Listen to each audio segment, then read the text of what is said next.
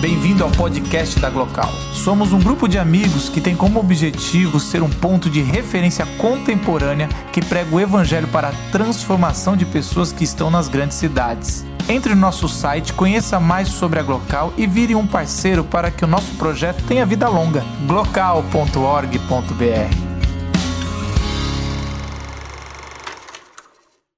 Vilarejo é um é, eu quero falar um pouco do paralelo de vilarejo com, com a teologia cristã e, e um pouco do conceito do que nós entendemos de paraíso. Bom, a interpretação melhor vai ser da Mari. E quando eu recebi o, o briefing da Mari, é, a gente vai lendo e, e, eu falei, cara, se eu for em cima do briefing da Mari, eu, é muito acadêmico, muito doido. Não, Falei, eu vou ouvir a música e vamos lá. E aí a gente já sabe, né? a gente vai ouvindo a música, aquilo vai levando a gente.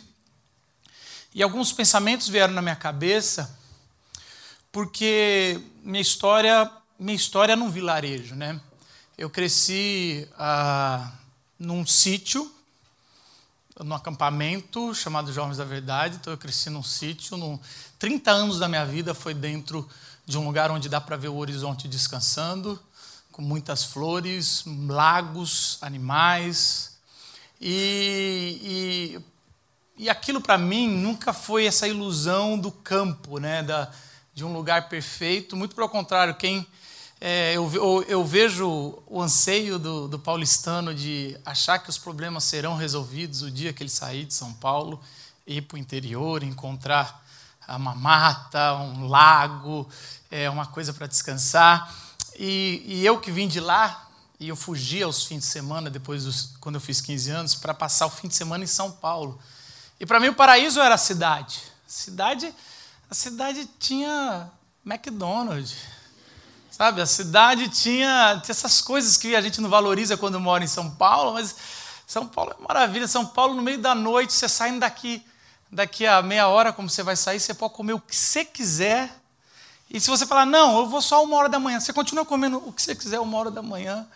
E, então, o paraíso, ele, ele é esse paradoxo que Marido da Monte gosta de trazer, e, mas ele também é, é algo que eu, para mim, pelo menos que passei minha, minha, minha vida estudando teologia e a revelação que contém a Bíblia, eu começo a ver, porque um grande artista ele também tira um retrato do pensamento popular, da alma do povo. Eu acho que isso que faz uma obra de arte ser uma obra de arte. Por isso que essa música é uma obra de arte.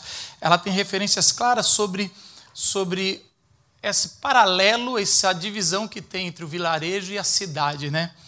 E, e tem uma, a frase que a Maria acaba o, o, a exposição dela, pelo menos no texto, ela fala assim que não é perfeito, mas o ideal é, é, mas é ideal para o homem. Esse, essa descrição que Vilarejo traz não é de um lugar perfeito em si, necessariamente, mas um lugar para o homem. Eu vou ouvindo tudo, toda a descrição da música, e eu comecei a reparar uma coisa: que essa, esse lugar, mesmo sendo perfeito, as portas e janelas são abertas, tem, tem pão sobre a mesa, é primavera, sabe? É um lugar bom, mas esse lugar não tem rosto. E com o tempo eu percebi que esse lugar não tem ser humano. Então ele é perfeito, é ótimo para o homem, mas não tem homem, não tem mulher. E você vai ver na música, realmente, o lugar é perfeito, mas não tem um ser humano. Você tem gente que todo mundo é considerado heróis, ele é um lugar para caminhar, mas não tem, cadê a pessoa? Cadê as pessoas nesse lugar? E aí você cai em a ficha. Só é perfeito ou só é ideal porque não tem ser humano. O dia que tiver alguém lá, deixou de ser o lugar ideal. É que nem o céu. A ideia que a gente tem do céu, o céu só é bom, só é perfeito porque não tem ser humano. Aonde o ser humano for, vai transformar o lugar em inferno. Essa é a nossa tendência e é isso que a gente faz. E a gente, se, se cai numa, a gente cai numa ilusão de que se a gente tiver fartura, pão em toda a mesa, se a gente tiver segurança, se a gente estiver num lugar onde a natureza é plena e a gente vê e pode descansar, a gente não vai ser mal. Isso só acontece porque não tem ser humano. Esse lugar. Se, e o problema é que dói demais saber que se você tiver comida à vontade, se você tiver plena segurança, se você tiver tudo o que você precisa, você ainda transforma o lugar onde você está em um inferno. O ser humano é assim. Não suspenderiam as guerras se a gente tivesse o que a gente quisesse. Aliás, quer ver o mal dentro um homem, dê a ele o que ele quer. Dê fartura e veja a alma do ser humano. Eu lembro, eu trabalhei muito tempo com adolescente, eu fazia uma pergunta quando eu ia trabalhar com vocação, eu falava: se você ganhasse 50 mil por mês, e tudo e você sempre iria ganhar 50 mil por mês. O que você fizesse com esse dinheiro, você nunca iria ganhar mais do que 50 mil por mês. E o que você fizesse, você nunca ia ganhar menos de 50 mil por mês.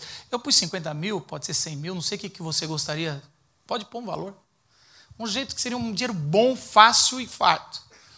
E é interessante que a maioria das perguntas, ninguém, eles entram em parafuso, e talvez você entraria em parafuso, porque, peraí, se eu tenho tudo que eu quero, o que, que eu vou fazer? Então, a primeira coisa que a pessoa fala é, eu ia viajar o mundo. Tá bom, mas e depois de cinco anos? Viaja mais um pouco, tá bom. E depois de dez anos? Eu não sei. Você sabe que eu morria de medo, porque eu cresci falando, ouvindo que o céu é a eternidade. Eu não sei se você tem, eu vou confessar um pecado aqui, que um pastor não deveria confessar, mas vamos lá eu tinha muito medo do céu, porque eu achava que depois de mil anos ia se tornar um saco. Eu falei, vai enjoar. Eu tenho tudo e, e nunca vai acabar, tá bom, um milhão de anos. Me dá um fim, senão eu vou ficar louco. E é, e é, é mais ou menos isso que, que eu, eu, quando eu ouço é, a música de Marisa Monte, o vilarejo, eu falo assim: esse lugar é perfeito, mas é, eu não posso ir para um lugar perfeito. Tem uma série chamada Westworld. É uma série de, de que cara, os caras criam um mundo perfeito para você fazer o que você quiser. O problema é que quando você assiste na HBO o Westworld, você vai ver que lá só tem estupro, porque os caras vão fazer o que eles quiserem e não tem consequência, é tudo perfeito para você. Por isso que a o céu representa coletividade, nunca individualidade. Individualidade é inferno. Coletividade é o ser humano começar a amadurecer. Tem um filme chamado Começo da Vida. Quando a minha esposa estava grávida, ela me obrigou a assistir esse filme. É um filme que fala do começo da vida, parto natural, como é que é legal. O, fi, o filme é legal, é bom.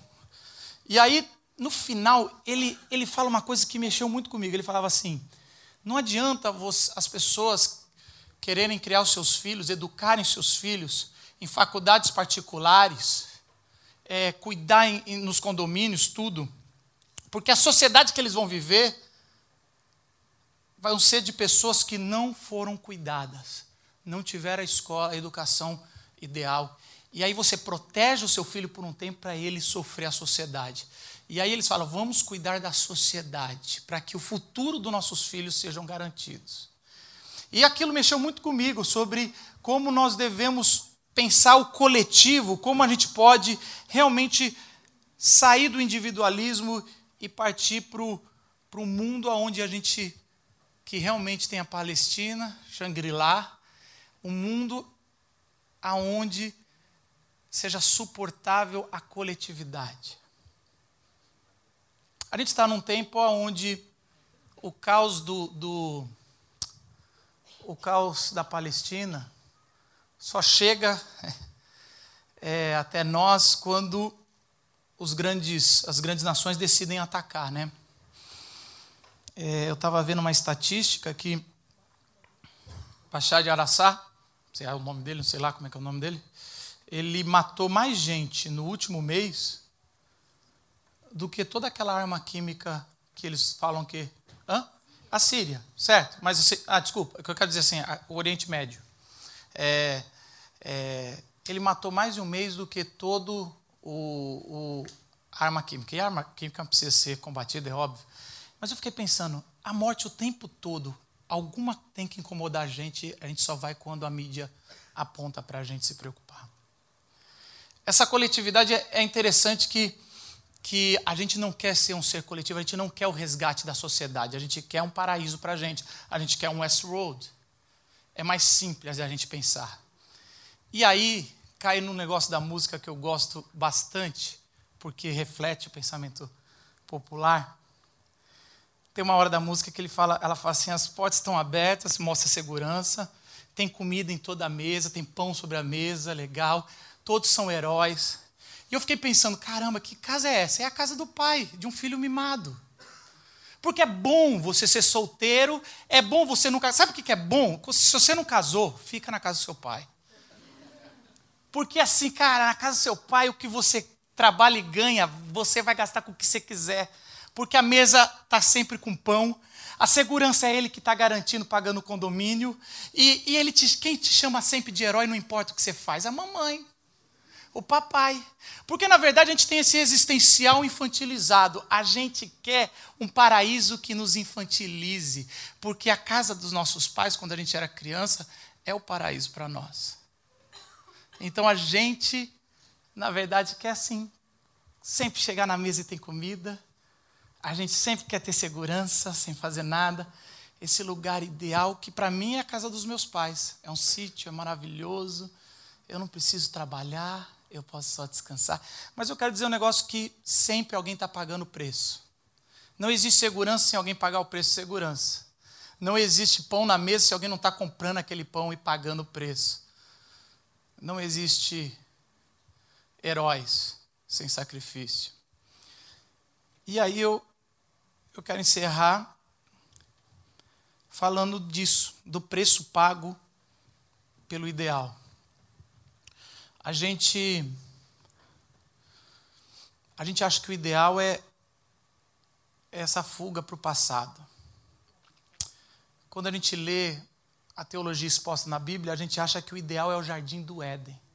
É o vilarejo do Éden, vou chamar. E, e, é interessante que em Apocalipse, o último livro da Bíblia, da Revelação, ele fala que não vai ser mais um jardim. Vai ser uma cidade que a gente vai morar. Então, se você não gosta de cidade, não vai para o céu. Porque ele fala que é uma cidade, essa cidade, essa cidade tem muros, é a Nova Jerusalém. Ele, ele, ele usa a figura, o, o João em Apocalipse, usa a figura da cidade, dizendo: Nós não vamos voltar para o jardim. É como se Deus falasse: eu, eu quero. O problema não é a cidade, o problema é quem mora na cidade. Eu não vou desrespeitar a evolução do ser humano que vocês construíram. Eu quero resgatar tudo, principalmente o trabalho árduo de vocês de construírem cidades. Eu não vou voltar como primitivo dizendo tudo que vocês fizeram está errado.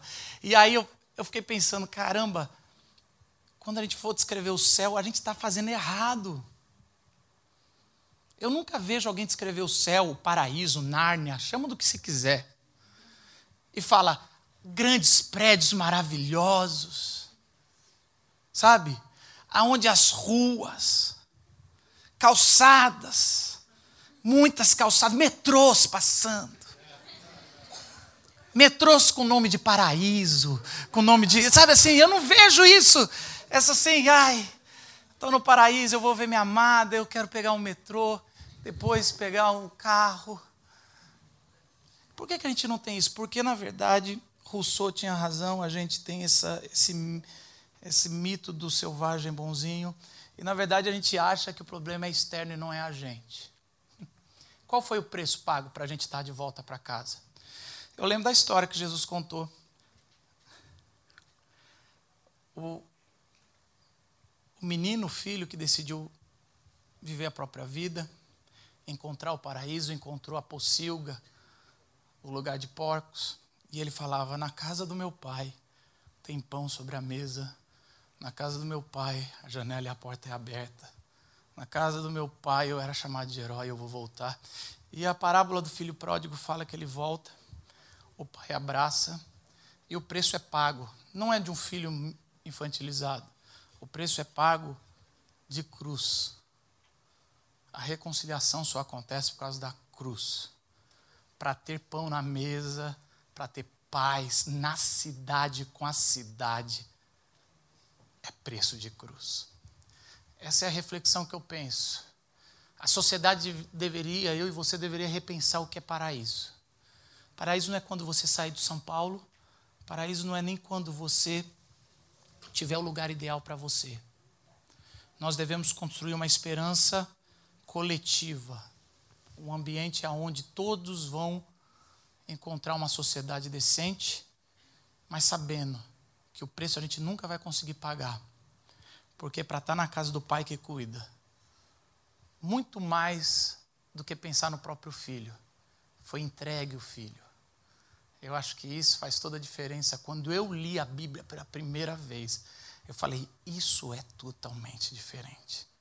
Eu não entregaria minha vida por vocês, muito menos a do meu filho. Se alguém entregou a vida do seu filho sem mácula, para que o pão volte à mesa, para que ele seja o pão da vida. Aí sim, o paraíso se faz sentido na cidade de São Paulo. Eu sonho um dia em viver eternamente, mas eu quero viver em São Paulo. Já escolhi meu lugar. Ah, alguns vão para Jerusalém, na Nova Eu quero a Nova São Paulo. Onde haverá um rio de água cristalina chamada Tietê. É. Aonde haverá pessoa, não haverá gente em rua, aonde os refugiados serão recebidos como filhos e irmãos, aonde as janelas serão abertas, aonde todos serão chamados de herói, porque um herói decidiu chamar todos de herói. Eu oro para que a nova São Paulo venha logo, porque eu não quero fugir dela. Eu acredito na, no resgate nela, com ela e com a gente. Baixe sua cabeça, queria poder fazer esse momento de reflexão que a gente faz e oração. Se você tem outro credo, credo, você também é bem-vindo nessa oração. Senhor Jesus, obrigado, Senhor, por porque o seu filho morreu e se sacrificou, pagou o preço para a gente mesmo a gente, às vezes, com sonhos infantilizados, a gente tem mesa farta. Senhor, nos livra de nós mesmos. Que a gente tenha consciência do coletivo, do resgate da criação. E que o nosso paraíso tenha face, tenha rosto, que se chame, que seja o rosto de Cristo. Não quero paraísos fictícios. Quero um lugar sólido. Obrigado. Amém.